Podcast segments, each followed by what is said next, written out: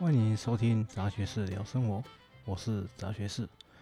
今天是二零二一年五月三十日，我们来聊聊买个炒饭也是几率。统计学是一个了解事态的研究方法，有许多高深的学问。我并不是专家，只是略懂略懂。这次聊的是一些生活上的琐事，但往往会有一些有趣的现象。也是接上次所聊的，但是更深入一些。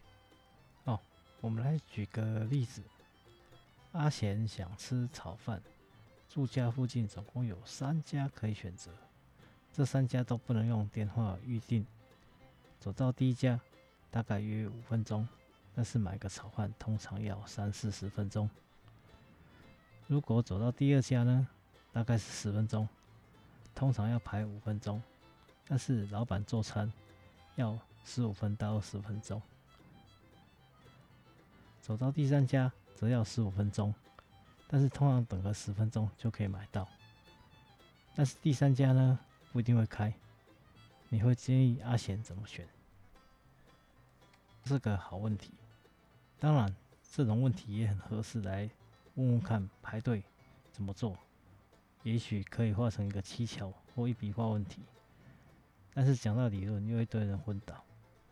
我想我会选择第三家来赌赌看，反正有一半机会可以在二十五分钟内就开吃。这样的想法就会产生几率问题，几率就成了一个有期待可能性的发生。这种期望值会不会跟上一次有关系？就要来看看这个是什么样的条件。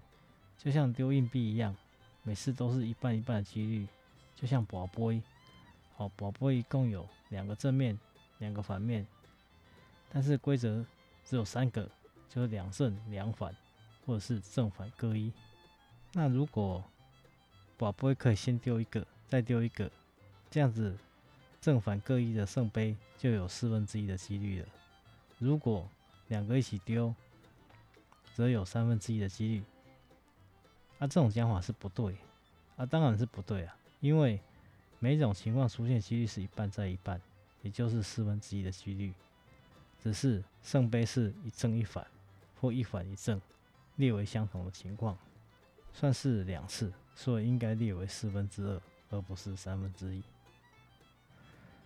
宝杯是有两个新月形的普杯，原则上是一起值，但是如果一个可以先值。不论哪一面都无法决定第二个普杯的几率，所以就变成了一半。这样子两个状态的进行哦。第一个状态会先决定正或反，当决定正或反的时候，就会少掉正正或者是反反的出现。也就是第一个状态如果是正，就不会出现反反的状态；如果第一个状态是反，则没有正正的情况出现。是不是又回到？两个状态一起指的情况，那如果阿贤买炒饭，买了肉丝蛋炒饭与火腿蛋炒饭两种炒饭，每种各两个，上面没有再做任何标记的情况之下，第一个拿到炒饭的，拿到肉丝蛋炒饭的会有几率有多高？那第二个拿到肉丝蛋炒饭的几率会有多高？这种。后面的几率决定前面的情况，通常都是一个随机的转换状态。对第二个拿炒饭的，当然也是一个独立事件。只不过第一个拿炒饭的，如果拿到火腿蛋炒饭，第二个拿到肉丝蛋炒饭的机会就变成三分之二；而第一个拿到肉丝蛋炒饭的，第二个拿到肉丝蛋炒饭的几率就会变成三分之一。哦，如果这样的讲法，拿个蛋炒饭。的例子有没有很像马可夫模型？当第一种状态转移到第二种的时候，那那第二个拿肉丝蛋炒饭的就会变成在第二种状态。而对于拿到肉丝蛋炒饭的几率是不一样的。但是前面两个都拿到肉丝蛋炒饭，则第三与第四都只能拿到火腿蛋炒饭。有些人喜欢吃肉丝蛋炒饭，有些人喜欢吃火腿蛋炒饭。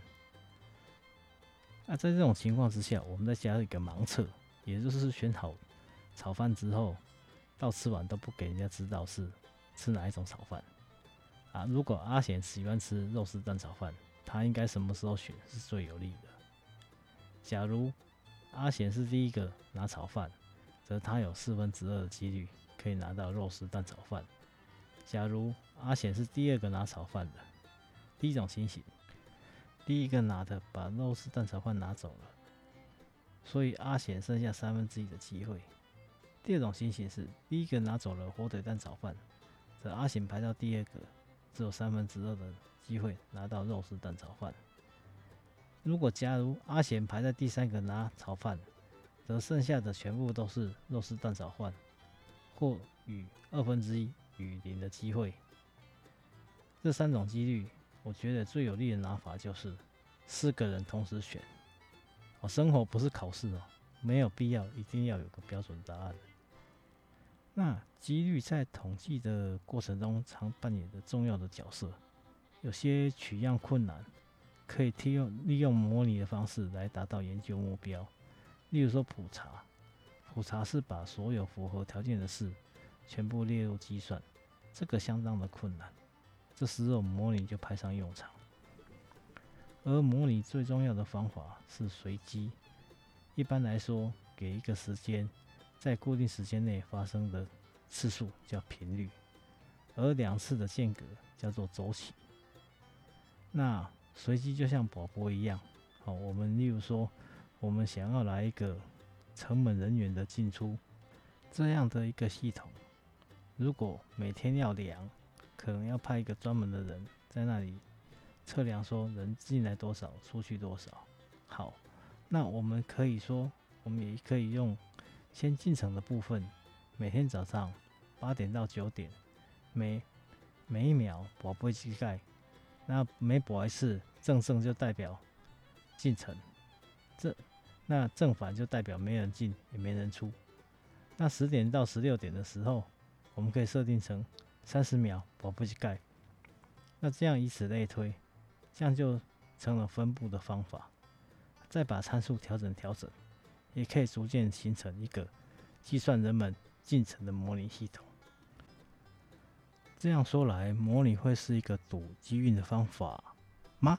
好，基本上是不会的，因为要开始模拟之前，要先想好随机的条件，例如说指数分布，或者是普瓦松分布、厄朗分布等等。这个我在排队的时候有讲到，只是一个几分钟的内容，占了一小小部分。很难让大家想到这些分布是有科学的依据的。那模拟要经过验证之后再微调，就会比较趋近于事实的情形。这样子就可以有一个很接近普查的资料喽。简单来说，我们的生活中随时都存在几率。很多人都不喜欢直接的问，有时候直接问也没有用，都喜欢用试探性的问。